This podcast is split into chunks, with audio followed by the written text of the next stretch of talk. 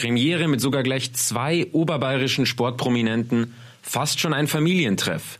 Karl-Heinz und Christopher Kaas sind heute zu Gast. Während Karl-Heinz Kaas den Traum vom Profifußball als Jugendlicher schließlich aufgab und stattdessen im Sportjournalismus seine Begeisterung gefunden hat und auslebt, ist sein Sohn Christopher den Weg in den Profi-Tennissport gegangen um gemeinsame Reportereinsätze im Eishockey und Fußball, ihre jeweils ganz eigenen Olympia-Erfahrungen 1972 und 2012 und um ganz besondere persönliche Karrieremomente und Erfolge der beiden geht es in der neuen Folge. Interessante Anekdoten dürfen da selbstverständlich nicht fehlen. Es wird unterhaltsam. Mein Name ist David Schmidhuber und ihr hört die Sportgondel. Ich kann nur dazu sagen, wenn Sie flotte Sprüche hören wollen, dann müssen Sie nach München gehen.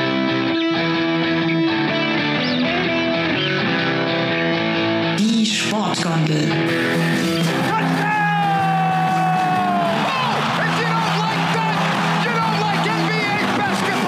Der Lift für Sportfreunde. Fort der da oben, wie die gesenkte Sau, muss ich so sagen.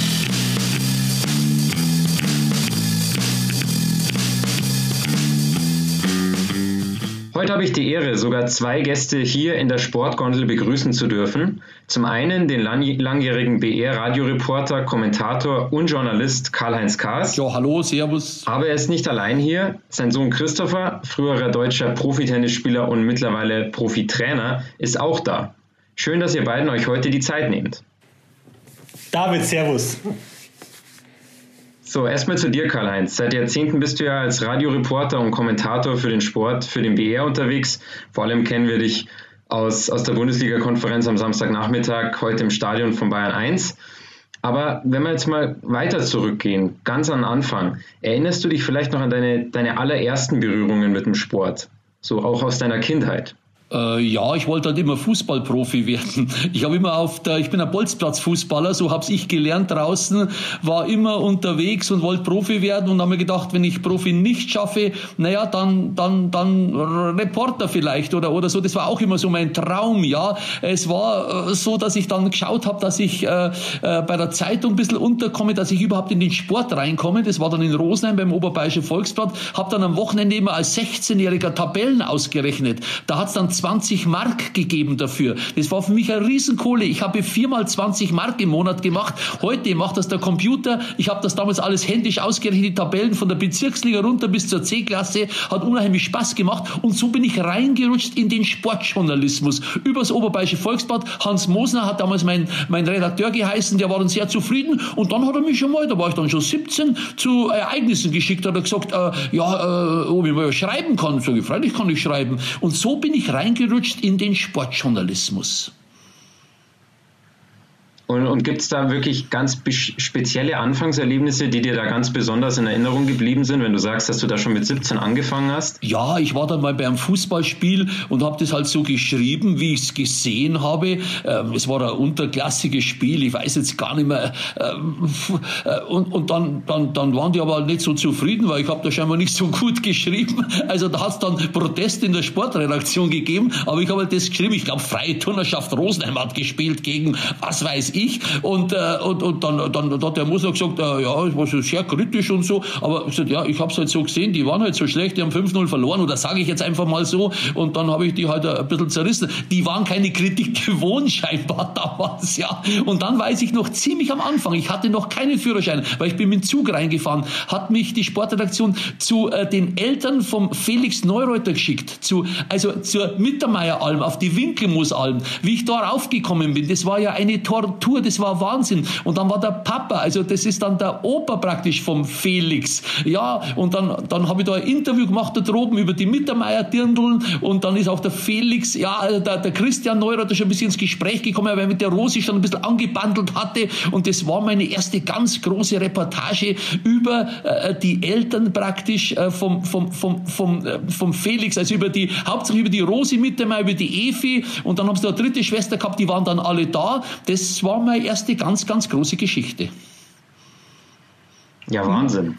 Ja, aber jetzt, jetzt Christopher, wie, wie war es denn bei dir? Also natürlich, das, das hören wir ja jetzt schon raus, dein Papa, der ist sportbegeistert äh, durch und durch, aber das hat er ja an dich auch weitergegeben. Wie war das denn bei dir? Also Hast, warst du da vielleicht früher schon mal bei einem, bei einem Einsatz als, als Reporter da vom Papa dabei oder, oder, oder wie war das bei dir? Du, ähm, ja, ich meine, ich war eigentlich immer dabei. Also wir waren ja, das ist ja nicht so, dass der Papa angefangen hat, äh, wie er schon gesagt hat, und dann äh, dauernd Bayern München im Olympiastadion kommentiert hat. Ja, du, wir waren in Inzell, Eisschnelllauf, äh, Königssee, Bob und Rodeln, Biathlon, Ruppolding, äh, Karl-Heinz, du weißt das besser, ja, Tennis, BMW Open, Fußball waren wir überall. Also äh, das Gute war, äh, mein Vater hat mich halt überall mit hingenommen und äh, so ist für mich äh, relativ früh diese Sportbegeisterung ja entstanden, weil er mich auch immer informiert hat und, und mir da auch eine große Wertigkeit gegeben hat. Also ich war da mit sechs, sieben Jahren neben ihm gesessen und habe das Gefühl gehabt, ich bin Co-Reporter. Und das war natürlich äh, ähm, ja, rückblickend äh, als sensationelle Geschichte, so aufzuwachsen. Und da natürlich, Sport ist es natürlich, aber gab es dann da, natürlich, du hast, hast dann, das, das, wissen wir alle, dann vor allem im, im Tennis da deine Karriere gefunden. Da wirst du ja auch früher schon dann in der Jugend Jugend einfach gut mitgespielt haben. Gab es dann da aber einen speziellen Moment auch vielleicht, wo du dann gemerkt hast, dass du vielleicht ein bisschen besser bist auch als andere und dass Profitennis vielleicht auch eine Möglichkeit sein könnte später? Ja, das ist eine super Frage. Also ich habe schon äh, relativ früh gemerkt, dass ich jetzt sportlich mich da nicht so blöd anstelle. Ja, also ich habe ja Fußball gespielt, äh, wahrscheinlich genauso gut Fußball gespielt äh, als auch Tennis äh, mit 11, 12, 13 Jahren. Äh, alle anderen Sportarten auch noch ausprobiert. Äh, Im Winter Skifahren natürlich sehr, sehr viel. Aber es war dann irgendwann hat sich herauskristallisiert, dass es zwischen Fußball und Tennis geht. Und dass es dann Tennis geworden ist, das war, ja, vielleicht war ich da ein bisschen talentierter oder erfolgreicher und es hat dann so den Ausschlag gegeben, ähm, dass ich mich dann für Tennis entschieden habe. Mir hat es dann auch gefallen, dass die Verantwortung alleine bei mir liegt. Ja, also da gab es keine Entschuldigungen, da musste ich mich nicht irgendwie aufregen über äh, ja vielleicht einen Trainer, die Taktik oder, oder Mitspieler oder sonstiges. Ähm, und so, ich war immer so ein bisschen ja sehr selbstkritisch und autistisch. Also autistisch jetzt natürlich vielleicht übertrieben gesagt, ja, aber das war für mich dann schon so, dass, dass ich sage, äh, ja, also die volle Verantwortung selber zu übernehmen, das hat mir gut gefallen. Und, und dann habe ich einfach äh, ja, den Weg Richtung Tennis ähm, bin ich mehr gegangen, aber dass es professionell wird, das war eigentlich bis zum Abitur gar nicht klar. Das ist, äh, ich habe 99, bin 80er Jahrgang, habe 99 Abitur gemacht und dann äh, eigentlich 2000 angefangen, ein bisschen ernsthafter zu spielen und erfolgreich dann eigentlich erst ähm, nach dem Fernstudium, das ich begonnen habe, beziehungsweise nach einer Ausbildung äh, zum Veranstaltungskaufmann. Also eigentlich mit 25, 26 erst so richtig äh, angefangen, erfolgreich zu spielen und äh, ja, das dann total genossen auch. Aber auf der Tour warst du ja schon, glaube ich, mit 21 dann, gell? Also ähm, ja, ich bin äh, mit, äh, mit, mit 20, dann, also mit 19 äh, Sportfördergruppe bei der Bundeswehr. Da hatte ich optimale Trainingsbedingungen, konnte zehn Monate höchst professionell trainieren. Ähm, das hat mir sehr, sehr gut getan und dann bin ich auf die Tour gestartet und war dann im Einzel erfolgreich, aber nicht extrem erfolgreich. Ich war ein guter Einzelspieler, aber kein Weltklasse-Spieler. Äh, hatte dann einige Verletzungen. In der Zeit eben war das für mich sehr, sehr wichtig, Ausbildung und Studium zu beginnen und äh, die Ausbildung dann auch abgeschlossen. Das Studium habe ich dann relativ schnell auch gemerkt, dass das dann doch nicht meins ist. Ja, das war zu zeitaufwendig. Und dann eben mit 25 äh, mich dem Doppel gewidmet und dann äh, ja alles aufs Doppel gesetzt und das war dann im Nachhinein definitiv die richtige Entscheidung. Ich wollte gerade sagen, gar nicht so unerfolgreich, wenn man, wenn man sieht, dass du zwischenzeitlich sogar Weltranglisten 17. warst. Das, das kann man auf jeden Fall, kann sich auf jeden Fall sehen lassen. Wie war das denn für dich, Karl-Heinz, als du dann, als dir dann klar wurde, du hast es ja vorhin auch schon angesprochen, Fußballprofi war immer auch so ein Traum von dir, eigentlich früher als dann klar wurde, dass, dass der Christopher da den Weg in, in den Profibereich, natürlich jetzt nicht im Fußball, aber dann im Tennis, Tennis schafft und dann auch auf der Tour Tour starten will. Wie, wie war denn das Gefühl so für dich da? Ich habe das sensationell gefunden, aber ich habe wenig unterstützen können. Ich war damals beim Trostberger Tagblatt Sportredakteur, Sportchef dann später Redaktionsleiter, habe da immer am Wochenende gearbeitet, weil der Sport spielt sich am Wochenende ab. Habe ja dann auch Fußball aufgehört natürlich und dann hat der Christoph seine Profikarriere gestartet. Ja, ich habe es nicht so begleiten können, ich muss sagen. Das hat er sensationell selbst gemacht. Er hat damals einen Partner dann gefunden, das war der Philipp Petschner und mit dem ist er ins internationale Tennisgeschäft eingestiegen. Die sind alleine rumgereist, um die hast du dich gar nicht kümmern brauchen. Das war Wahnsinn. Also da muss ich sagen, Respekt, Hut ab, Chapeau heute noch. Das hat der Christoph sensationell hingekriegt. Ja, und die Jahre davor muss man auch dazu sagen, äh, meine Mutter hat da unglaublich viel äh, ja, Zeit auch aufgewendet und mich zu Trainings gefahren. Also ich fand jetzt schon, äh, dass mein Vater mich da oder, oder Karl-Heinz, du mich da äh, wirklich auch äh, bestmöglich unterstützt hast. Aber natürlich auch äh, großer, großer Dank an meine Mutter, weil ich sage mal, das sind ja auch die Jahre dann, wenn du 15 bis 16, 17, du hast noch keinen eigenen Führerschein, du musst dann zum Training fahren, dann vielleicht mal von Trostberg nach München fahren zum Training. Und da hat meine Mutter wirklich ja, sich selber da auch hinten angestellt und, und da extrem viel Zeit aufgebracht und äh, das war dann ein absolutes Teamwork von der ganzen Familie und es hat mich natürlich dann auch sehr gefreut, dass das dann auch äh, ja, sich äh, auf eine gewisse Art und Weise ausbezahlt hat und äh, ich glaube, da haben wir dann alle sehr, sehr viel Freude gehabt an der Karriere. Und dann müssen wir natürlich da auch über ein, über ein ganz spezielles Spiel reden. 2012 kam es ja dann dazu, das kannst du vielleicht auch nochmal ein bisschen, bisschen aufgreifen, würde mich super interessieren. Ich denke, die Hörer auch wie es dazu kam erstmal, dass, dass du dann mit Sabine Lisicki das äh, Mixed-Doppel ähm, gespielt hast bei Olympia. Wie es dazu kam, weil davor hatte die ja, glaube ich, wenig zusammengespielt. Ja, also da muss ich auch sagen, ähm, im, im, im, Tennis ähm, dreht sich in erster Linie um die Grand Slam Turniere. Ja, also wenn du Tennisspieler wirst, dann wächst du nicht auf und sagst, du willst irgendwann mal olympische Goldmedaille gewinnen. Äh, das machst du, wenn du als Schnellläufer bist, wenn du Biathlet bist, Schwimmer, ja, Leichtathlet, dann willst du Olympiasieger werden. Im Tennis geht es um die Grand Slam Turniere. Für mich persönlich ja, hatte Olympia aber eine Riesenbedeutung, dadurch, dass ich in diesem Sportumfeld aufgewachsen bin und hier natürlich auch im südostbayerischen Raum äh, unglaublich viel Kontakt zu Wintersportlern hatte. Ja, mit Tobias Angerer, legendärer Langläufer, gut befreundet, den hatte ich auch in der Sportfördergruppe getroffen. Äh, mit Felix Neureuter verbindet mich eine Freundschaft. Ja, also äh, ich bin immer, für mich hat Olympia immer, äh, das war ein Riesenziel. Ja, da ging es noch gar nicht darum, eine Medaille zu erreichen. Da ging es irgendwie darum, äh, wenn man da mal dabei sein könnte, dann wäre das äh, absoluter Wahnsinn. Wahnsinn. Und äh, dass es dann wirklich 2012 so war, ähm, dass wir am Ende nah an einer Medaille waren. Ja, wir waren im Halbfinale, Sabine Lisicki und ich im, im, gemischten Doppel, haben das ganz knapp im dritten Satz verloren, hatten dann am Tag drauf noch die Chance äh, im Bronzemedaillengame, ähm, haben dann nochmal knapp verloren. Ich muss sagen, ich ärgere mich bis heute, weil ich finde, dass ich im Halbfinale äh, definitiv nicht meine beste Leistung gebracht habe, war so ein bisschen überwältigt, auch von den ganzen Emotionen. Äh, Sabine hat an dem Tag fantastisch gespielt. Ja, ähm, man muss dazu sagen, äh, wir haben gegen Andy Murray und Laura Robson gespielt. Andy Murray äh, ja auch die Goldmedaille im Einzel gewonnen. Also das war jetzt auch, das waren, äh, ja, Andy Murray war ein übermächtiger Gegner aus meiner Sicht. Ja, trotzdem waren wir sehr, sehr nah dran.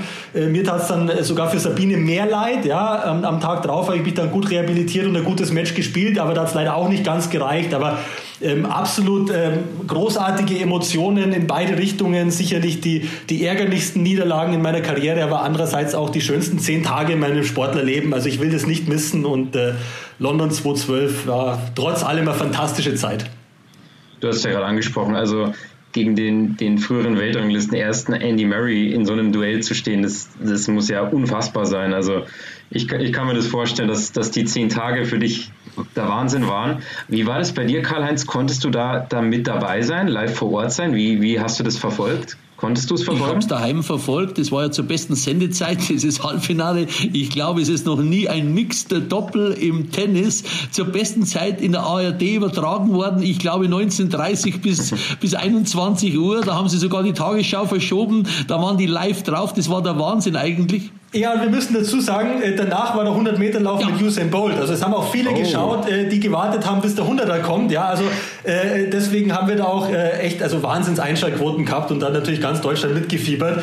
Das war im Nachhinein schon toll und es war wirklich also ja, wie es Karl-Heinz gesagt hat, beste Sendezeit, aber natürlich viele auch geschaut, weil sie gewusst haben, hey, hier gleich kommt 100 Meter Lauf Usain Bolt, legendär, wollen wir alle sehen und da waren viele Leute ja, dabei. Zu dem Zeitpunkt der fünf, der, die fünf besten Einschaltquoten dabei. Aber aber vielleicht auch, weil sie auf einen 100 Meter Lauf vom Usain Bolt gewartet haben. Aber es war Wahnsinn. Und hätte dann einen Flug gehabt für einen Sonntag, wäre es dann gewesen, das Finale äh, war dann nicht. Ja, sonst wäre ich rübergekommen. Äh, es war ja lustig. Ich mache immer so Nebenjobs auch noch. Und da habe ich gerade moderiert die Wahl zur Miss Chiemgau in einem äh, Festzelt in Traunstein. Und ich bin dann abends dahin gekommen, habe moderiert und dann war der Christoph da knapp verloren gehabt und dann ist gleich der Landrat Steinmassel damals hergekommen nochmal äh, kondoliert fast, wie gut der Christoph gespielt hat und dass es halt leider nicht gereicht hat. Aber äh, es hat der ganze, es haben alle teilgenommen. Der ganze Chiemgau hat mitgefiebert. Das war ja Wahnsinn, muss man sagen. Der Christoph ist ja eigentlich zum Doppelspiel rübergefahren und ist dann glücklich ins Mixedfeld reingerutscht. Das war sensationell. Christoph, das musst du erzählen eigentlich. Ja, auf jeden ja, Fall. Es war, es, war, es war wirklich überraschend, weil äh, es war klar, dass es ein deutsches Mix gibt. Ja, Philipp Petschner und Angelique Kerber, da gab es auch keine Diskussion. Und äh, wir hatten eigentlich den Kenntnisstand, äh, dass nur ein Mixed-Team, also ein gemischtes Doppel pro Land an den Start gehen kann. Es war ein 16er-Feld und dann war es aber in der Tat so, äh, dass, äh, dass es nur nach Weltranglistenposition ging. Äh, Sabine Lisicki damals ein sehr hohes Ranking, Position 13 in der Weltrangliste. Ich war, glaube ich, 19 in der Doppelweltrangliste. Und es war dann in der Tat zwei deutsche Teams erlaubt und wir haben uns dann ganz kurzfristig eingeschrieben, mussten dann noch hoffen, dass Tschechien nicht zwei Teams stellt, sondern nur eins, weil da wären zwei Teams vor uns gewesen und wir waren dann das letzte Team, in der, das den Cut-Off quasi noch geschafft hat und, und mitspielen konnte und haben dann einen Tag vorher ein bisschen zusammen zusammen trainiert und sind aus dem Nichts dann plötzlich in diesem Doppel, in diesem Mixed-Doppelfeld gewesen und äh, in der ersten Runde ausgelost gegen ähm, die an 1 gesetzten Amerikaner, ja, Bob Bryan, absolute Doppellegende und äh, Liesel Huber und die haben wir geschlagen. Das war ja schon ein absoluter Wahnsinn. Und dann ging das quasi so weiter, bis wir dann irgendwann im Halbfinale waren. Und das war, also da kamen viele glückliche Umstände zusammen. Und äh, nach wie vor, du ganz ehrlich, nach wie vor total schade, dass wir keine Medaille haben. Ähm, die hätte natürlich einen Ehrenplatz, aber trotzdem habe ich viele Geschichten zu erzählen erzählen und äh, ja, wie gesagt, war, war Wahnsinnszeit. Ich, ich habe schon mit, ja, mitgefiebert bei der Öffnungsfeier. Ist er einmarschiert? Sehe ich ihn am Fernsehen? Wo ist er, der Christoph? Da fieberst du als Papa natürlich mit. War aber äh, dann auch zu sehen, der Christoph war Wahnsinn. Eigentlich, der Einmarsch, äh, Öffnungsfeier, Christoph, war schon auch ein besonderes Erlebnis, gell? Ja, da sind unglaublich viele Highlights dabei und natürlich, wie ich es gesagt habe, also für mich haben Olympische Spiele ähm, äh, eine Riesenbedeutung. Ich liebe das am Fernsehen zu verfolgen. Ich, äh, ich hatte einen Riesenspaß im Olympischen Dorf. Du triffst so viele Athleten aus, aus unterschiedlichen Ländern, unterschiedlichen Sportarten. Du, du knüpfst Freundschaften, du tauschst dich aus, äh, auch teilweise fachlich. Wie trainiert ihr? Was macht ihr denn? Also es waren auch sicherlich die zehn Tage in, in meiner Profikarriere, in der ich am meisten gelernt habe für die Zeit danach, jetzt als Coach auch, weil natürlich hat mich das total interessiert, wie, wie 100 Meter Läufer trainieren. Ja, wir haben Radsportler, wir hatten hatten Boxer im gleichen Haus sogar. Ähm, gibt viele Parallelen auch zwischen Boxen und Tennisspielen, ja, auch wenn man es im ersten Blick vielleicht gar nicht so glaubt. Und das war, also für mich äh, als Sportbegeisterter war das äh, einfach dieses alles drumherum äh, war, war unglaublich und dann irgendwo auch noch so, ja, fast eine Hauptrolle zu spielen selbst, das war ein absoluter Traum. Ja, vor allem der Wahnsinn, wie, wie du es jetzt beschreibst, wie ihr da noch zusammen reingerutscht seid und da, da dann noch in dem Mix-Doppelfeld wart und dann die, die an eins gesetzten da ausgeschaltet habt und dann so weit kommt. Also schon, schon unglaublich. Aber jetzt zurück zu dir mal, Karl-Heinz, nochmal. Du hast ja anfangs schon mal relativ gut angerissen. Anfangs, also deine sportlichen, deine sportliche Begeisterung, deine sportlichen Anfänge auch mit dem Fußball. Aber bei dir ging es ja dann sogar über die Begeisterung klar hinaus dann auch zum Beruf. Was war denn beim, beim Journalismus das, also war es so, dass du das schon früher immer machen wolltest oder hat sich das wirklich dann durch die Liebe zum Sport einfach so ergeben? Also mir hat es unheimlich gefallen, dass ich als 16-Jähriger in der Zeitung, in der Redaktion beim Herrn Mosner, das war der Herr Redakteur, durfte ich arbeiten als kleiner Pimpf. Das war für mich schon mal sensationell. Und dann habe ich mir das immer so angeschaut und wie der dann die Berichte geschrieben hat über das Rosenheimer Eishockey, Rosenheimer Boxen war damals sehr gut, durfte dann ein paar Mal mitgehen und so. Und dann habe ich mir gedacht, das möchtest du auch mal machen. So, dann war meine Mama da, die hat gesagt, nein, du studierst Betriebswirtschaft. So, dann bin ich äh, halt auf die äh, Fachhochschule rausgegangen äh, in Rosenheim, habe da ja so eineinhalb, zwei Semester so halbschaurig, aber mir hat's nicht gefallen. Ich, ich, ich Betriebswirt, hallo, ich bin kein Betriebswirt, ich wollte zur Zeitung, war dann mittlerweile schon, ähm, was war ich da, 19, ja. Also das können wir uns beide nicht nachsagen lassen. Wir haben beide probiert zu studieren, aber auch relativ schnell gemerkt, dass das definitiv nicht unseres ist. aber ich muss dem Christoph, Christoph gratulieren. Er hat, obwohl er damals schon viel mit Tennis unterwegs war, Abitur geschafft. Vollabitur, ja. Ich habe nur die Fachhochschulreife geschafft. Da muss ich an Christoph gratulieren, wirklich. Da hat er mir auch was voraus. Ja, und ja, aber ich habe Sport, Sport und Englisch Leistungskurse gehabt. Also das war sicherlich nicht, äh, das hat sicherlich nicht geschadet für mein Abitur. Das muss ich auch dazu sagen. ja, und dann bin ich halt ähm, äh, zur Rosamer Zeitung. Sag ich, ja, ich möchte ja Volontariat machen. Ich will jetzt hier anfangen. Nee, äh, müssen Sie warten. Ein Jahr hat dann der Herr Spötzl war damals der Chefredakteur. Da haben wir aufgeschaut zu dem. Ähm, dann habe ich in Traunstein gefragt. Da haben sie gerade einen anderen genommen, einen, einen Klaus Oberkamp, ein lieber Kollege, war dann über Jahre ein lieber Kollege. Und in Trostberg haben sie gerade jemanden gesucht beim Trostberger Tagblatt. Ah, das war 1975, kann man sich gar nicht vorstellen, gell? es ist 41 Jahre her, das ist ein Wahnsinn. Gell? Und äh, Ja, oder mehr, was haben wir schon? Mehr oder länger ist das ja. 75 war das, ja. 45, 45 Jahre, ja. ganz genau, das ist Wahnsinn. Ja, seit 1. September bin ich in Rente bei der Zeitung. Ja, und dann war es so, dass ich bei der Zeitung sehr viel Sport machen durfte, musste aber alles durchlaufen, lokale Veranstaltungen, Trachtenfest berichten und so weiter, alles mögliche halt, ist ja ganz klar, mal auf eine Stadtratssitzung gehen und so Zeug. Und dann, auf alle Fälle, war mir das zu langweilig nach fünf äh, Jahren so. Ach da, nur schreiben, ich wollte reden immer, ja. Und dann hat's ja damals nichts gegeben, keinen Privatsender, da hat es nichts gegeben, äh, Bayernwelle oder was weiß ich, oder an, an, hier so Süd, im Südosten irgendwas. Es hat den Bayerischen Rundfunk gegeben oder gar nichts. Und dann habe ich mich da mal beworben wir waren auch, da könnte ich jetzt stundenlang drüber erzählen, da waren lustige Geschichten. Und dann bin ich da zu einer Probereportage eingeladen worden. Äh, haben wir so viel Zeit, dass ich die mal ganz kurz erzähle, die Probereportage? Ich, ich wollte ich wollt gerade sagen, die Probereportage, die musst du auf jeden Fall erzählen, weil die ist sensationell. Da war folgendes, ich war da gesessen mit neben 15 anderen, ein Redakteur war, und da musstest du immer deinen Namen sagen. Wir waren im Olympiastadion wohlgemerkt, damals hat der Bayern 60 noch gespielt. Wir waren bei einem 60er-Spiel, ich weiß gar nicht mehr gegen wen, ich glaube gegen gegen Düsseldorf, weiß ich aber nicht mehr sicher. Und auf alle Fälle musste man immer seinen Namen sagen, fünf Minuten reden und dann dem nächstes Mikrofon geben. Ich war da zweimal dran, erste Halbzeit war nichts los, zweite Halbzeit, wie ich rede, läuft da eine Nackte auf das Spielfeld, also eine Flitzerin halt. Ja, war für mich nicht die Chance. Ich habe gleich rumgebrüllt, hier ist eine vom Oktoberfest ausgebrochen, fangt doch die ein und so weiter. Und das ist scheinbar gut angekommen, weil von diesen 15 bin nur noch ich übrig geblieben. Und dann dachte ich, ja toll, jetzt kannst du hier Fußball kommentieren kommentieren. Ja, denkst du, da habe ich noch ja, acht bis zehn Jahre warten müssen. Ich habe dann gemacht die bayerischen Skipop-Meisterschaften, die bayerischen Rodelmeisterschaften. Zu so Zeug haben sie dich dann geschickt und bin dann übers Eishockey in Rosenheim in die Live-Berichterstattung reingekommen. 82 habe ich mein erstes Eishockeyspiel gemacht. Das war Rosenheim gegen Landshut, ein 4 zu 4. Und ähm, das weiß ich noch ganz gut. Da war ich oben gesessen äh, und, und da waren ja damals ein Gerd Rubenbauer da, ein Günther, ein Günther Isenbügel. Das waren, das waren Kultfiguren, die haben da kommentiert, ja. Und ich, kleiner Pimpf da, aber bin so peu à peu reingerutscht und Rosenheim war ja damals so gut. Und als Rosenheim 85 Meister wurde, durfte ich da schon kommentieren und dann Interviews hinterher machen. Also das war für mich dann schon ein Highlight. Und so bin ich in die Live-Berichterstattung reingerutscht. Nicht übers Fußball, übers Eishockey.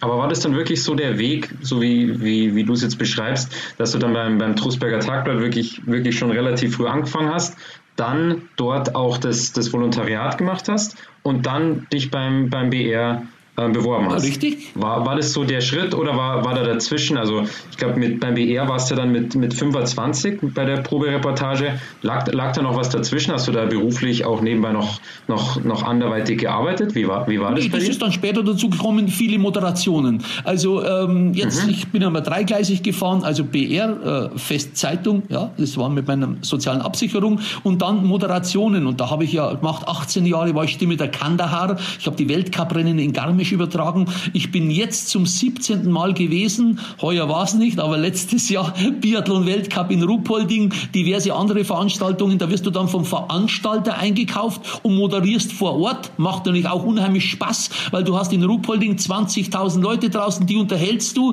Wenn du da einen Fehler sagst, merken die das. Einmal war so, ist so, so, so Österreicher um die Kurve gekommen, ein rotes Trikot angehabt, genauso wie ein Russe. Und dann habe ich gesagt, ah, der Russe ist auch schon da. Dann haben die alle gelacht. Das war nicht der, der das war, aber war ich falsch gelegen. Im Radio kriegt das ja gar keiner mit. Dann sagt er mir Flanke von links, Gnabry, ah, es war der Sané, kriegt ja keiner mit. Aber live musst du genau aufpassen beim Biathlon. Äh, es ist schon äh, brutal, ja, aber macht unheimlich Spaß. Und dann ist es halt losgegangen, irgendwann einmal, äh, die haben dann Christoph Däumling als Anchorman eingekauft in heute im Stadion. Mei, das ist jetzt her 30 Jahre, hat er mittlerweile auch schon fünf Jahre aufgehört. Und der wollte mich unbedingt als Live-Reporter in der ersten Garnitur haben. Ruben Bauer ist dann zum Fernsehen gegangen und ich bin beim Hörfunk nachgerutscht und jetzt bin ich halt seit 30 Jahren in heute im Stadion, Flaggschiff vom Bayerischen Rundfunk, in Bayern allein eine Million Hörer, das ist der Wahnsinn. Äh, habe jetzt wieder am kommenden Samstag, also das ja, habe ich äh, Bayern gegen Köln, aber da bin ich ARD-Reporter, also bei den anderen Sendern überall zu hören,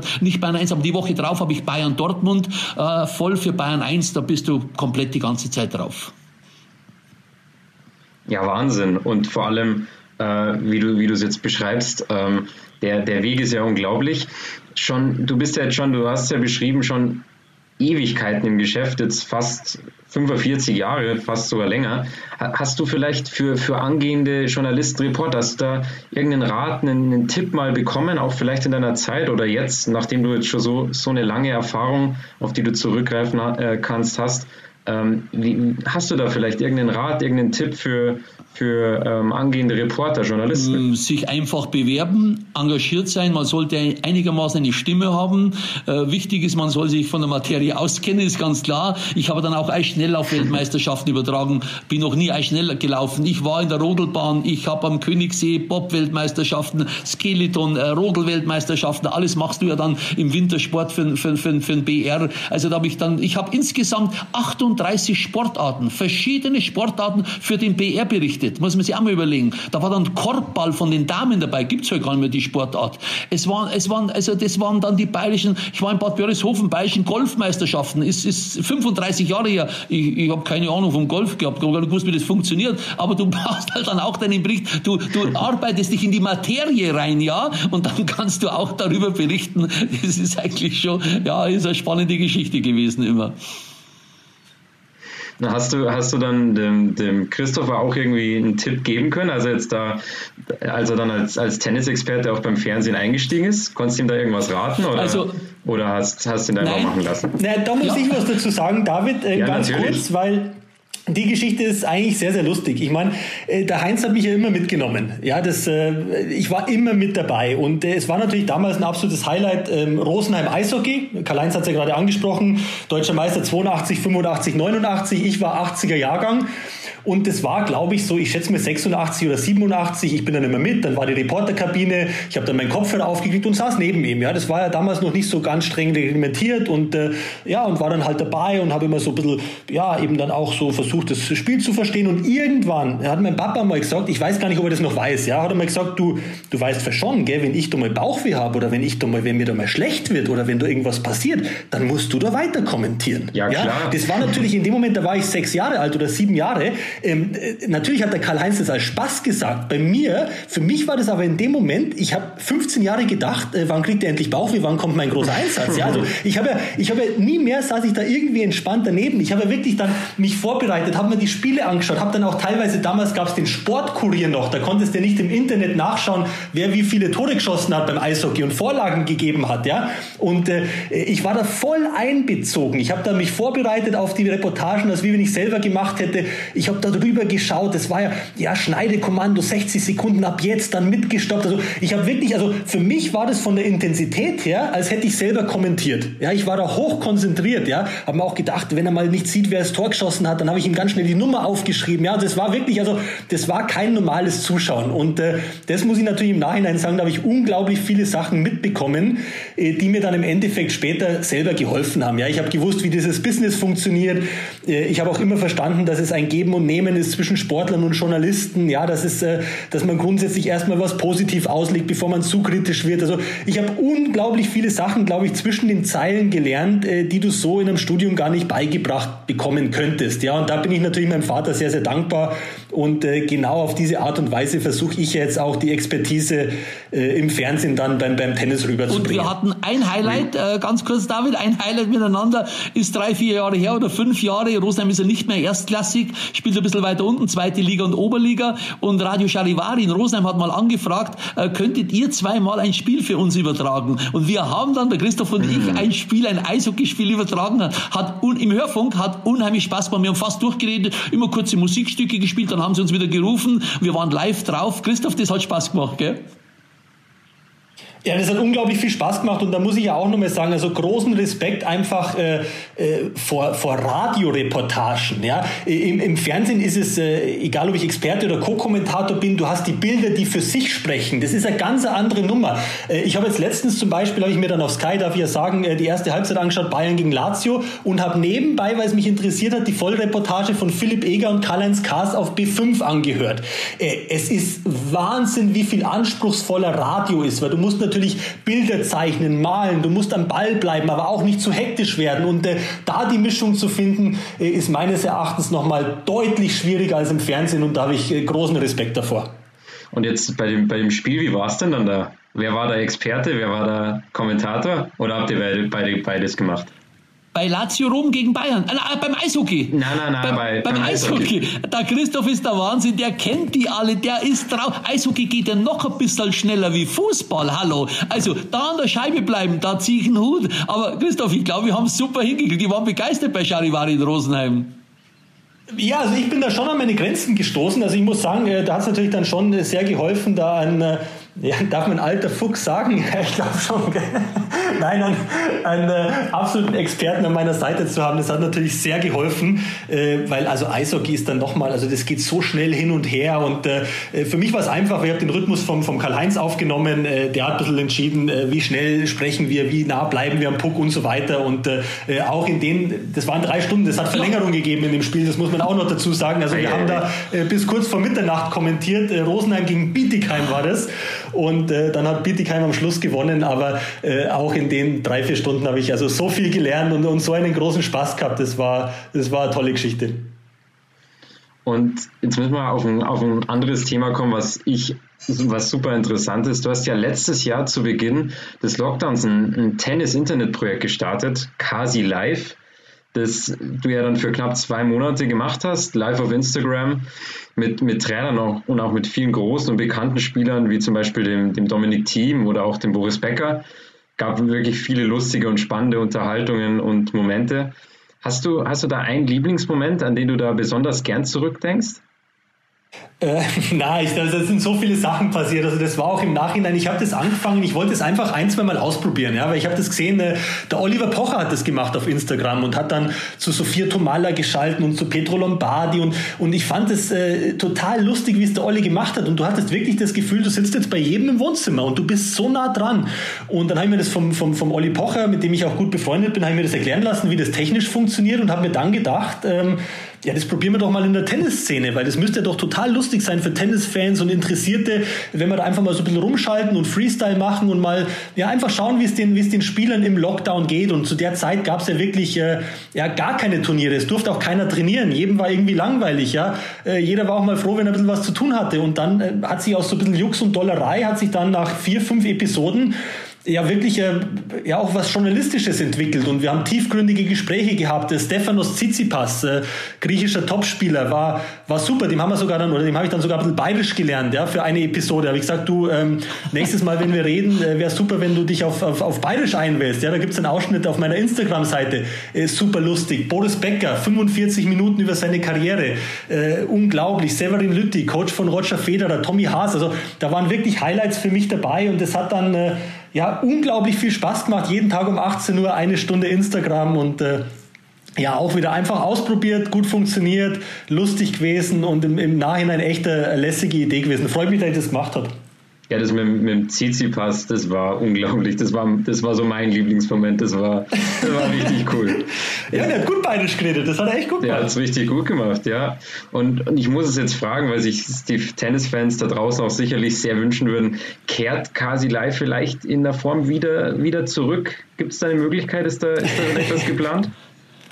Ja, da schauen wir mal. Also aktuell ist es so, dass ich alle zwei, drei Wochen mal auf Instagram gehe mit ein oder zwei Spielern, aber ähm, jetzt nicht in dem Sinne, dass wir ein komplettes Format machen und da eine Stunde Sendung am Tag, weil äh, es war wirklich anspruchsvoll. Ich musste mich zwei, drei Stunden auf jede Sendung vorbereiten. Das war natürlich immer auch spannend, aber ähm, das ist jetzt, Instagram ist dann äh, trotz allem kein Format, äh, wo du dann einfach äh, ja, das so mit dem halben Arsch machst. Ja, wenn du das machst, musst du das richtig machen und das nimmt natürlich sehr viel Zeit in Anspruch.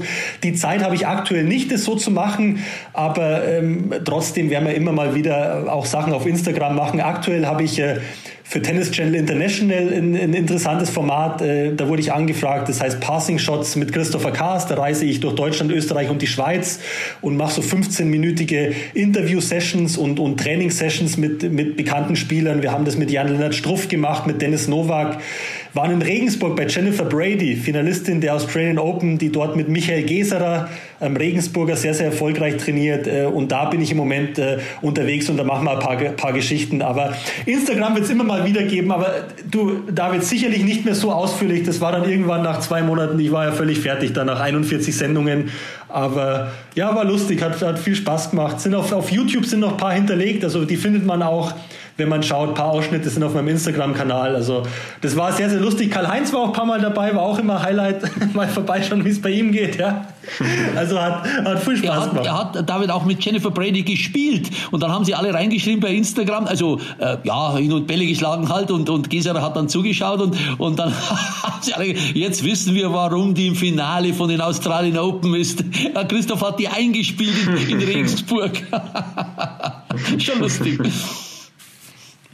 Ja, Michael Geserer macht einen unglaublichen Job und der hat natürlich das Training geleitet. Ich war dann Trainingspartner von, von, von Jennifer Brady und dann haben wir da zwei Stunden trainiert, haben ein Interview gemacht. Ähm, ja, tolles Format entstanden, 15 Minuten und äh, also wirklich eine unglaublich sympathische Sportlerin. Auch das ganze Trainingsumfeld in Regensburg war, war super sympathisch. Also das macht mir macht es einen Riesenspaß, gerade ein bisschen rumzufahren und äh, ja, Interviews zu machen und äh, gute Trainingseinheiten zu spielen. Bleibe ich auch fit. Aber noch dazu, zu, zu, de, zu der Arbeit da beim, vor allem ja auch als Experte bei, bei Eurosport und Servus TV, hast du ja auch, 2014 äh, hast du ja deine aktive Karriere beendet, aber mittlerweile bist du ja auch Tennistrainer, jetzt aktuell ja vom Peter Gojovcik. Wie, wie kam es denn zu dem, zu dem Schritt, ähm, dass, du, dass du Profitrainer dann auch geworden bist? Ähm, ich bin damals Profitrainer geworden, weil Sabine Lisicki, äh, mit der ich ja sehr erfolgreich 2012 die Olympischen Spiele gespielt habe, ähm, mich gefragt hat, ob ich mir vorstellen könnte, sie zu trainieren. Und es war zum Zeitpunkt, ähm, da war ich 34, äh, meine Doppelkarriere, die, die lief okay, aber meine Highlights äh, hatte ich schon. Ich habe Davis Cup gespielt, Olympische Spiele waren. ich hatte dann auch immer so das Gefühl, ja, also Doppel, das macht schon noch Spaß, aber wenn man jetzt nicht um die Grand Slam-Titel mitspielt, wie jetzt vielleicht ein Kevin Gravitz aktuell mit dem Andreas Mies, äh, dann, dann spielst du da irgendwo auf Platz 5 oder Platz 9 und, und spielst nicht auf den großen Plätzen. Und dann war es schon so, dass ich auch immer wieder mich für Sachen interessiert habe. Und als die Anfrage von Sabine Lisicki dann wirklich konkreter wurde, ähm, habe ich mich ernsthaft damit auseinandergesetzt. Wir haben dann eine Woche äh, zusammen trainiert, um, um das auszuprobieren, hatten beide da große Freude dran. Ich habe es als eine sehr große Herausforderung empfunden, habe das auch wirklich äh, mir, mir zweimal überlegt, ob ich das, ob ich bereit bin, das auch schon zu machen, eine, eine absolute Weltklasse-Spielerin zu trainieren. Und so haben wir dann zusammengearbeitet zur Saison 2015 und ja, auch tolle Erfolge gehabt. Sabine Lisicki, Halbfinale gespielt in Indian Wales beim großen Turnier, Viertelfinale in Miami, äh, fast gegen Serena Williams gewonnen äh, an dem Tag, aber äh, ja, Anna Ivanovic geschlagen bei dem Turnier. Also es war wirklich eine ganz, ganz tolle Zeit mit Sabine Lisicki und es war für mich ein, ja, ein super Einstieg ins Trainergeschäft und ich möchte das nicht missen. Und jetzt aktuell ähm, kümmere ich mich um, um eine ukrainische Spielerin, Katharina Koslova, äh, bereite die auf ihr Comeback vor. Die war eine Zeit lang verletzt, äh, habe den Peter Gojovcik auch eineinhalb Jahre jetzt begleitet. Also das ist, äh, mir macht es unglaublich viel Spaß äh, zu coachen und die Erfahrungen, die man selber gemacht hat, weiterzugeben. Und, und was, du sagst es gerade, Erfahrung weitergeben, ist es das, was, was dir so am, am Trainerdasein so am meisten, am meisten Spaß macht und gefällt? Ja, also es sind zwei Sachen. Das eine ist diese analytische Vorbereitung, die macht mir unglaublich viel Spaß. Das ist jetzt äh, kein großer Unterschied. Äh, ich kenne es ja auch vom Karl-Heinz. Äh, man, man denkt immer, Karl-Heinz ist ja da so lustig und quatscht ein bisschen und ein paar lustige Geschichten, aber das ist ein absoluter Streber, muss man wissen. Ja, also der, der fährt da zum Bayern-Spiel und hat ungefähr 15 Seiten vorbereitet, dass du denkst, der könnte jetzt auch die Mannschaft taktisch einstellen. so ist es bei mir auch. Also da habe ich einen Riesenspaß, Videoanalyse zu machen, mich auf Gegner vorzubereiten, Trainings zu entwickeln, neue Trainingsformen auszuarbeiten. Also das ist ist der eine Teil. Und das andere ist wirklich auch äh, die Kommunikation, die Zusammenarbeit mit einem Sportler, äh, diesen Austausch ähm, zu helfen. Äh, ja, also das ist, äh, das sind wirklich viele Sachen an diesem, an, an, am Trainer-Dasein, die mir unglaublich viel Spaß machen. Und äh, äh, habe ich seit, ja, seit sechs Jahren jetzt also wirklich eine sehr, sehr große Freude. Und für mich ist das Gute, äh, jeder Athlet, mit dem ich bisher gearbeitet habe, der ist talentierter als ich es war. Ja? Also die sind alle besser als ich es war. Und äh, das ist natürlich schon mal so, dass man da ähm, wirklich äh, ja, toll zusammenarbeiten kann. Und du bist jetzt schon seit, seit 20 Jahren jetzt im Profigeschäft dabei, hast ja sicherlich auch da die ein oder andere Bekanntschaft im, im Tennis machen dürfen. Gab es einen Spieler oder eine Spielerin, die dich vielleicht auch nach, nach einem persönlichen Kennenlernen besonders überrascht hat?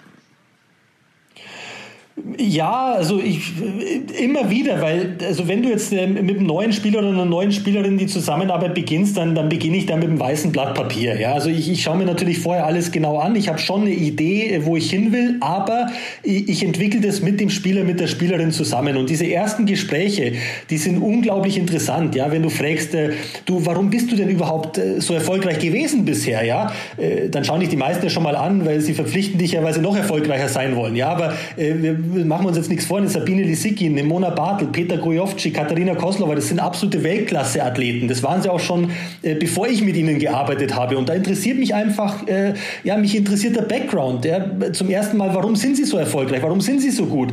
Äh, und dann natürlich auch, ähm, wo sie denken, dass sie Verbesserungspotenzial haben. Und dann tauscht man sich aus. Dann, dann gebe ich meine Einschätzung und dann entwickelt man so Stück für Stück eine Zusammenarbeit und äh, äh das macht einfach unglaublich viel Freude. Und ähm, ja, auch bei Kasi Live, äh, bei den Instagram-Formaten, da waren äh, es ist interessant, äh, mit Spielern umzugehen. Den Stefanos Tsitsipas zu fragen, du, was geht denn bei dir durch den Kopf, wenn du, ja, 5, 6, dritter Satz, 40, äh, 30, du schlägst auf, wichtiger Ballwechsel und dann merkst du erst mal, dass dir überlegt und dann auch, und dann entwickeln sich so Gespräche, wo du echt sagst, äh, wow, das ist, das ist richtig interessant, auch über Nervosität zu sprechen, über, über gewisse Ängste, die Athleten haben. Ja, das ist ja nicht alles lustig, da auf dem großen Platz zu spielen. Da ist ein Wahnsinnsdruck dabei. Ähm, da schläfst vielleicht die Nacht vorher ein bisschen bisschen schlecht. Ja?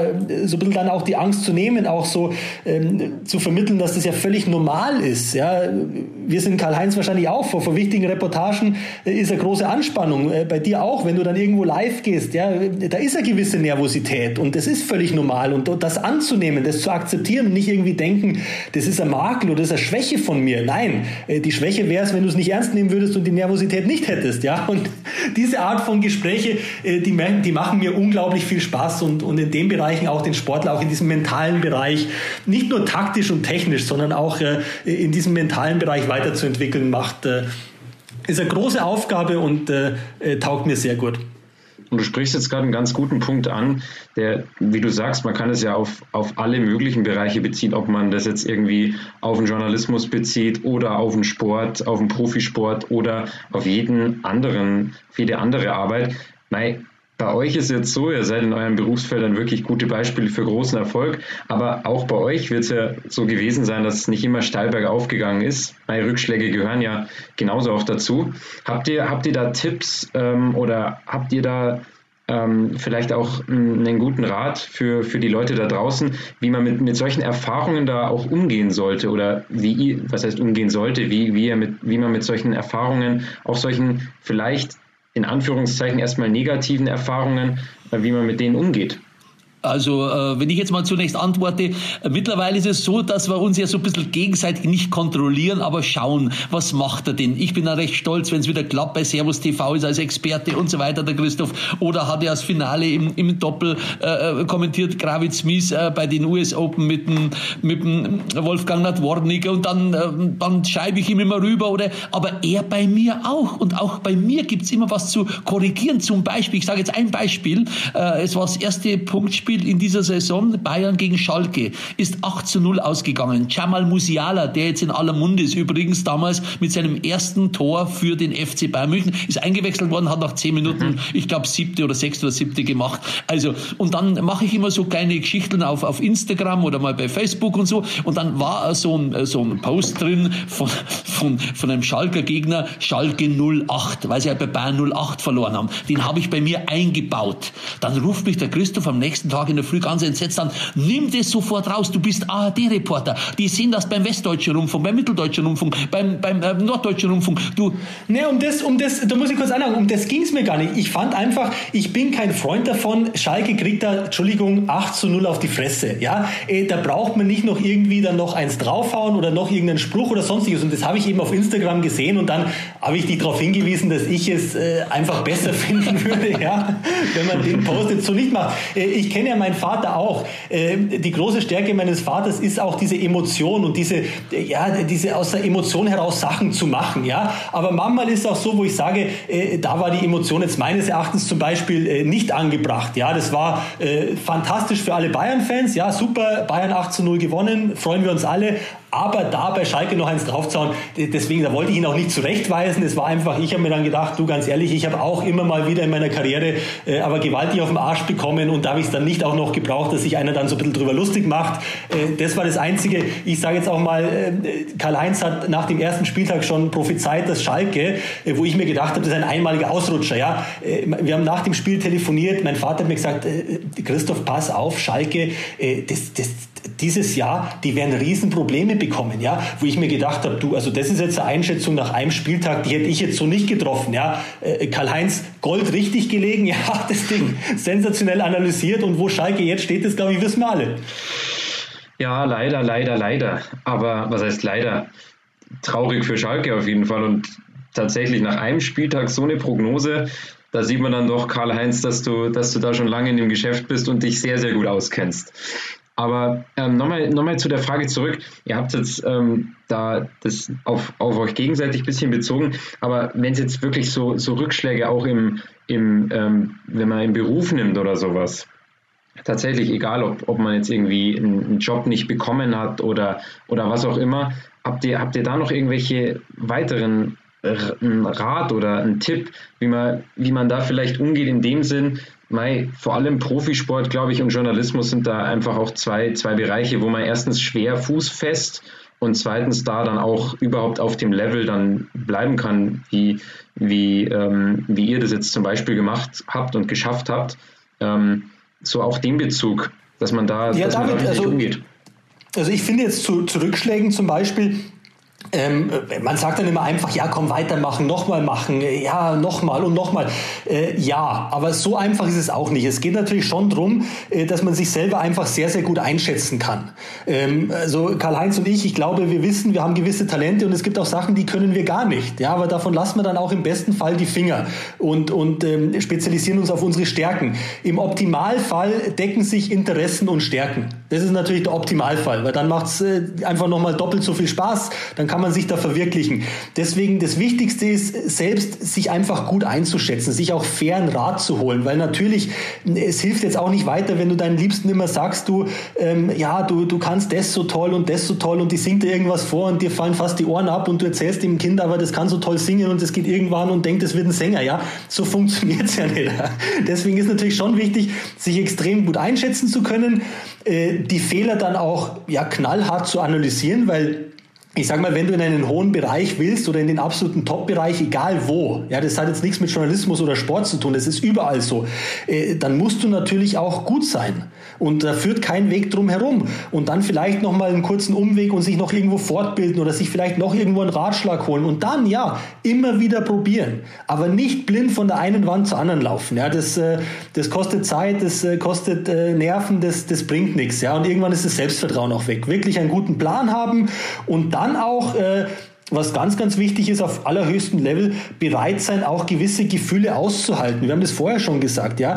Äh, ich glaube, das kann sich keiner vorstellen im Tennis, wie, wie so, wenn du ein Grand Slam Finale spielst oder als Fußballer Champions League Finale das fühlt sich nicht gut an, die halbe Stunde vorher. Nein, du weißt, die ganze Welt schaut zu, du hast gewisse Versagensängste. Du denkst dir dann auch, ja, äh, was passiert denn, ah ja, und du, du, du zweifelst auch so ein bisschen. Nein, äh, das muss man aushalten. Äh, das ist irgendwo Teil von der Vorbereitung. Das dient dazu, dass man einfach hundertprozentig geschärft ist, hundertprozentig bereit ist. Ja, ich kenne es bei mir nach wie vor. Ich habe Instagram Live als Beispiel. 41 Folgen. Jedes Mal 17.58 Uhr, der Puls geht hoch, ja, der Mund wird ein bisschen trocken hocken, nochmal einen Schluck trinken, äh, nochmal ein Labello drauf. Ja, das kriegt ja keiner mit. Ja, die Leute schalten um 18 Uhr ein und denken sich, hey, wie lässig ist denn das? Der ist wieder gut drauf. Ja, was da die fünf Minuten vorher passiert, ja, das kriegt keiner mit. Aber das ist wichtig und das muss man aushalten und das ist kein Makel. Ja, das ist äh, umso leistungsfähiger ist man danach und äh, Deswegen, das sind die einzigen Tipps, die ich eigentlich habe. Und äh, wie gesagt, es wichtig wäre, wenn Interessen und Stärken sich decken,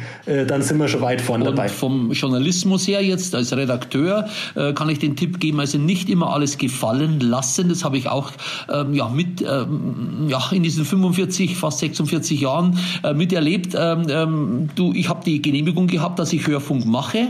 Da wirst du bekannt, ist ganz klar.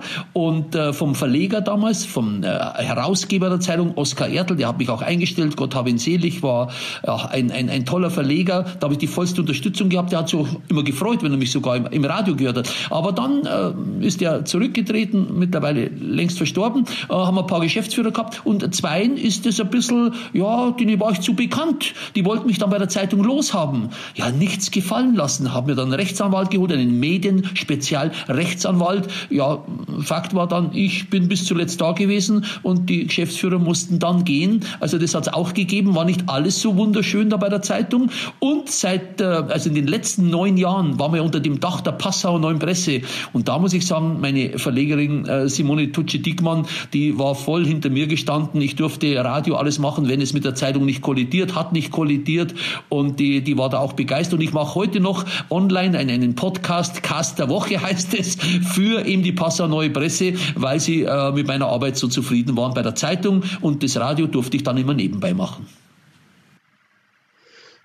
Und mal, jetzt haben wir eh schon ein bisschen über den, den, ähm, den Olympia ja, Erfolg kann man, glaube ich, trotzdem sagen. Natürlich in dem Sinn keiner, nicht zumindest ein Medaillenerfolg leider für dich, Christopher, aber das war sicher ein, ein ganz besonderer Moment in deiner Karriere.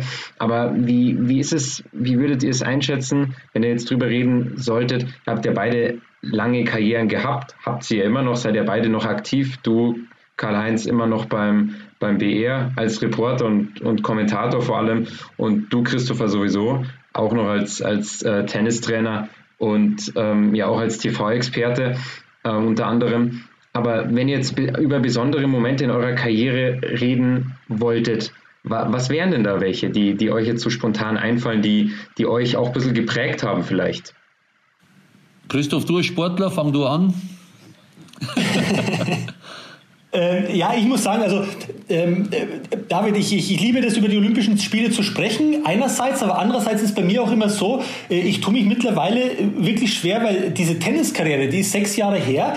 Ähm, ich mag auch nicht, dass irgendjemand sagt, der hat mal Tennis gespielt. Ja? Äh, für mich ist wichtig, was passiert jetzt, ähm, was sind die nächsten Schritte, ähm, was ist aktuell und was bringt die Zukunft. Ja? Äh, Olympia ist definitiv, wenn ich aus meiner sportlichen Karriere jetzt was rausnehme, ähm, dann ist es definitiv Olympia, weil das war, Olympia steht Olympische Spiele steht über allem.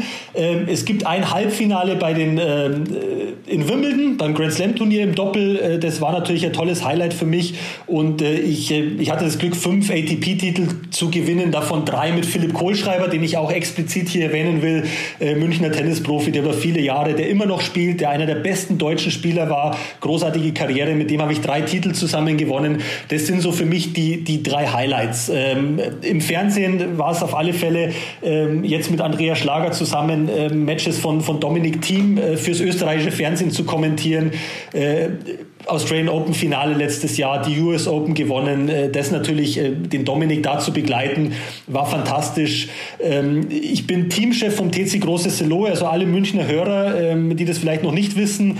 Äh, wir haben eine Tennis-Bundesligamannschaft in München, ja, den TC Große Selo mit, mit tollen Spielern. Jan-Lennart Struff, Philipp Kohlschreiber, ähm, Peter Gojovcik. Da werden wir im Sommer versuchen, den deutschen Meistertitel zu holen. Da sind wir vor drei Jahren aufgestiegen. Karl-Heinz K. ist übrigens der Stadionsprecher, ja.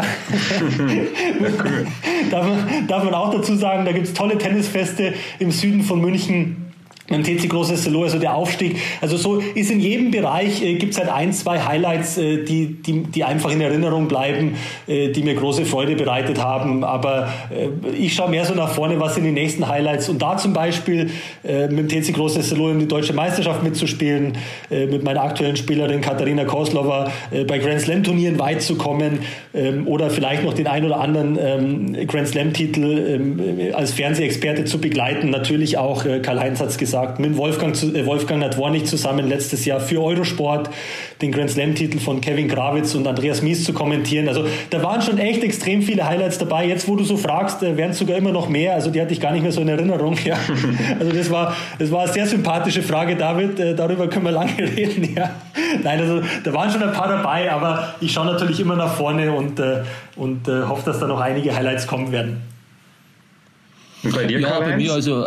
Gibt es da Momente? Ja, Highlight, das absolute Highlight war am 13. Juni 1980 im Krankenhaus in Trostberg, da ist der Christoph auf die Welt gekommen. Ich bin nur einmal Vater, nur einmal und das ist halt mein ganzer Stolz. Jetzt ist er, ja, 40 Christoph, eine lange Zeit ist her und äh, mein Highlight. Na, aber ganz kurz hier, also äh, äh, äh, ja, kleine Warnung an alle Eltern, ja, äh, unterstützt eure Kinder, seid Fan von euren Kindern, aber es gibt eine gewisse Grenze, die ihr nicht überstreiten solltet. Das tut den Kindern nicht gut, ja. also, Nein, ich, ich freue mich natürlich, ja. Also ich habe da immer große Unterstützung bekommen von meinen Eltern. Ähm, ich muss auch sagen, Karl-Heinz war bei mir ähm, uneingeschränkter Fan. Also das war für mich teilweise wirklich schwierig in dem Bereich.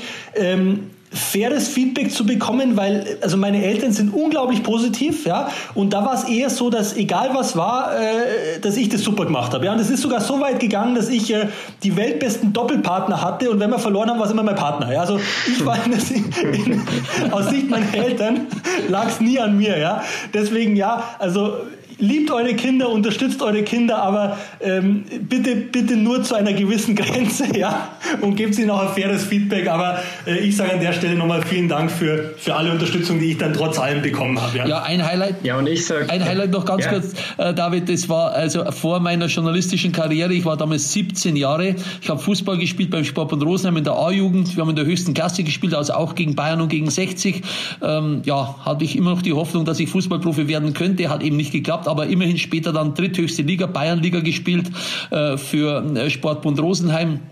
Habe übrigens mit, äh, mit unserem Weltmeisterpapa zusammengespielt. Äh, zwei Jahre mit dem äh, Friedel Schweinsteiger. Das ist der Papa von Bastian Schweinsteiger, mhm. den jeder kennt. Ja, mhm. muss ich sagen, war damals eine schöne Zeit. Ja, Highlight war, ich war 17 Jahre und es waren in München 1972 Olympische Spiele. Und ich war da Eisverkäufer. Und ich habe da alles mitbekommen. Ich habe einem Sepp Herberger, Altbundestrainer, Eis verkauft. Ich habe einem Blackie Joachim Fuchsberger überragender Journalist oder äh, überragender Schauspieler Eis verkauft. Ich habe der Königin von Schweden, unserer Silvia, der späteren äh, Königin von Schweden, Eis verkauft. Also ich war da in vorderster Front, habe alles gesehen und habe 2000 Mark in 14 Tagen verdient. Das war 2000 Mark, wie heute 5000 Euro. Das war sensationell für mich und habe noch ein paar Geschäfte nebenbei gemacht. Die kann ich jetzt nicht hier erzählen, aber der Christoph kennt sie alle.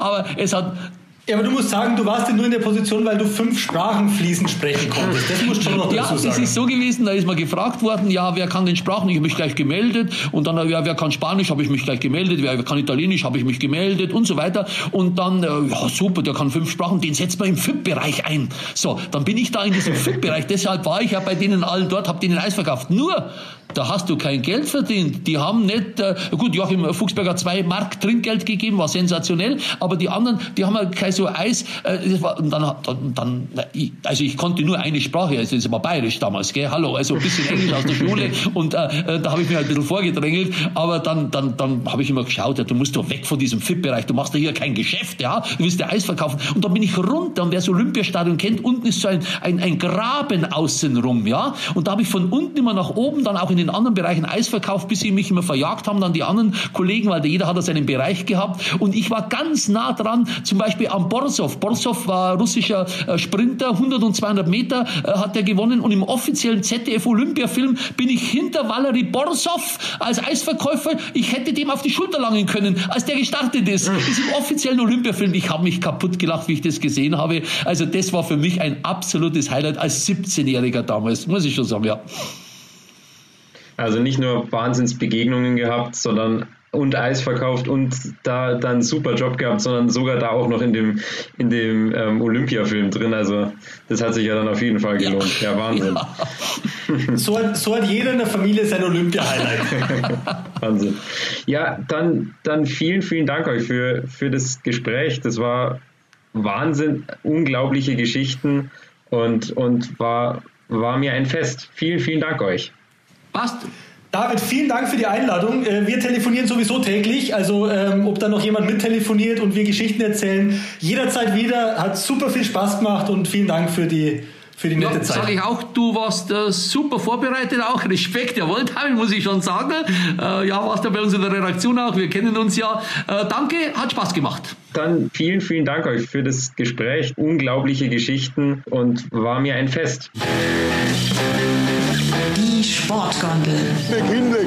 Egal, immer ein Hinblick auf was? Was soll das? Was wollen wir hinblicken? Auch ein Hinblick auf dieses Interview.